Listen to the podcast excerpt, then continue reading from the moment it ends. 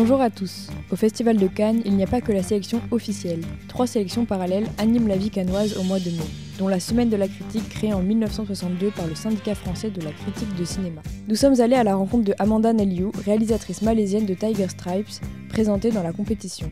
Un film de genre qui questionne l'adolescence des jeunes filles dans une société imprégnée de stéréotypes. Vous écoutez Café Croisette, le podcast qui vous emmène au cœur du Festival de Cannes un podcast ex Douqueré. Uh, Merci Amanda Neliou d'être avec uh, nous sur Café Croisette. Tout d'abord, qu'est-ce que la culture malaisienne a pu apporter à votre style cinématographique et tout particulièrement dans l'utilisation du fantastique In the cinematographic style. Yeah. Uh, actually, I think for me, in terms of the Malaysian culture, I'm very much inspired by the color in Malaysia. I mean, if you've never been to Malaysia and when you go, you will see that everything is incredibly colorful to the point where maybe sometimes there's too much color. Sometimes the colors are a little bit weird and, and not so well designed. And, and, and I quite like that. I love that it's a crazy jumble of clashing colors. And then, of course, then to kind of contrast it, we have our jungle, which is so luscious, so beautiful, and has its own beautiful, very na- natural color. And so that was something that I really wanted to emphasize working with um, my DOP, Jimmy Gimferrer. So yeah, that was already the inspiration is just what we see and and make it more, make it more heightened and crazy. Cannes nous apporte chaque année au travers de ses films un panoramique de la place des femmes dans le monde. Qu'est-ce que votre film dit de la place des femmes dans votre pays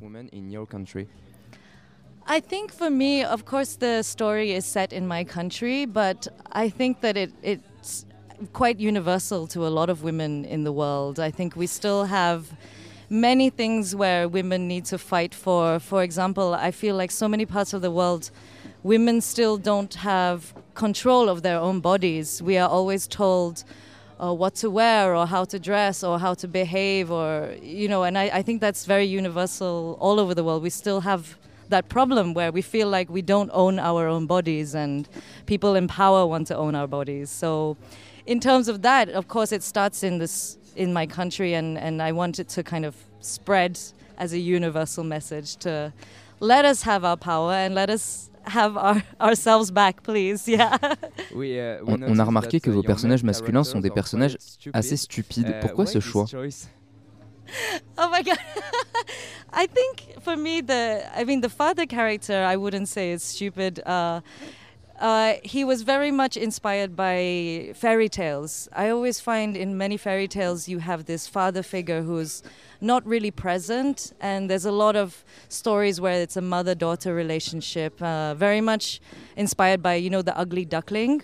The you know where there's a duckling who looks really ugly, and actually it's a swan, and it's always about this mother trying to figure out why her duckling looks this way or behaves this way, and so like for me that was a fairy tale trope that I wanted to play with. But then the other character, the the doctor character, he was very comedic and very ridiculous, and that's very much inspired by a lot of these. Um, social media, Instagram people who are quite ridiculous and want more followers. So this this is actually something very real in Malaysia. Yeah. Et oui, vous montrez une jeunesse malaisienne hyper connectée.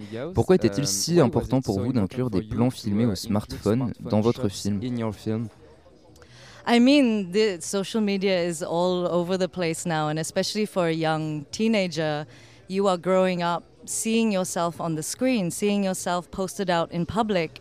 And I remember when I was growing up, I would see myself grow up in the mirror. It was very private.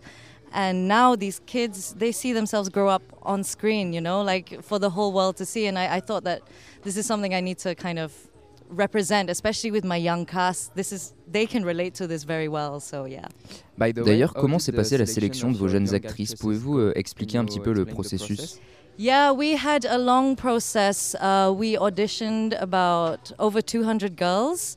Uh, all during the pandemic. So we actually did adverts on Instagram and found them on Instagram and TikTok. And then whenever the pandemic opened a bit, we would meet them in person.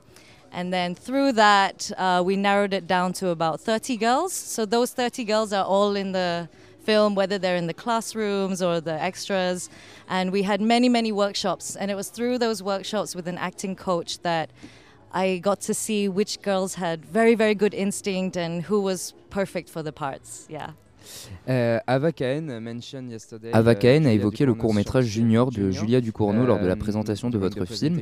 Est-ce qu'elle représente une source d'inspiration pour vous uh, Oh my god, I love Julia Ducournau's film and I think like her her entry and her presence I feel like she walked the, the first step so that I could follow behind and open these doors for these films that are genre bending or, or playing with genre, having fun with genre. So, yeah, I mean, she's kind of like a, a pioneer for me to, to, to step behind. Yeah.